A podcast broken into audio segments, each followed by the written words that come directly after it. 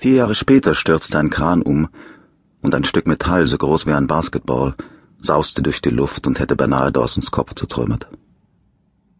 2004 war er einer der wenigen Arbeiter, die auf der Bohrinsel blieben, als sich der Hurricane Ivan näherte, mit fast 200 Stundenkilometern. Die Wellen waren so gigantisch, dass Dawson überlegte, ob er sich vorsichtshalber schon mal einen Fallschirm schnappen sollte, falls die gesamte Bohrinsel zusammenbrach. Und auch in der Alltagsroutine lauerten überall Gefahren. Man konnte ausrutschen, das Gleichgewicht verlieren, von Bauteilen getroffen werden. Ohne Schnittwunden und Prellungen kam kaum einer davon. Dawson war Zeuge von so vielen Knochenbrüchen gewesen, dass er sie nicht mehr zählen konnte.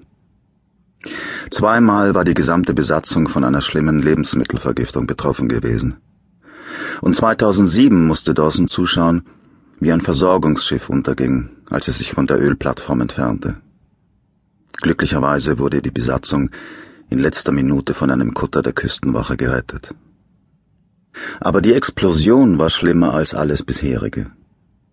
Weil kein Öl austrat, die Sicherheitsventile und andere Schutzmechanismen verhinderten eine größere Umweltkatastrophe, wurde der Zwischenfall zwar in den Nachrichten nur beiläufig erwähnt und geriet nach ein paar Tagen schon wieder in Vergessenheit. Aber für diejenigen, die dabei waren, und zu ihnen gehörte Dawson, war es ein einziger Albtraum. Das Unglück geschah an einem ganz normalen Vormittag. Alles lief nach Plan. Dawson musste wie immer die Pumpen überwachen. Aus heiterem Himmel explodierte plötzlich einer der Speichertanks. Ehe Dawson begriff, was los war, wurde er von der Wucht der Detonation in einen Schuppen in der Nähe geschleudert. Sofort begann es überall zu brennen. Weil die gesamte Bohrinsel mit verkrusteten Ölrückständen bedeckt war, verwandelte sie sich rasend schnell in eine Flammenhölle. Dadurch gab es zwei weitere Explosionen, welche die Bohrinsel noch heftiger erschütterten. Dawson erinnerte sich, wie er mehrere Verletzte aus den Flammen zerrte. Doch dann kam die vierte Explosion, noch gewaltiger als die ersten drei, und er flog erneut durch die Luft. Was dann geschah, wusste er nicht mehr genau. Es waren nur noch undeutliche Bilder, bruchstückhaft.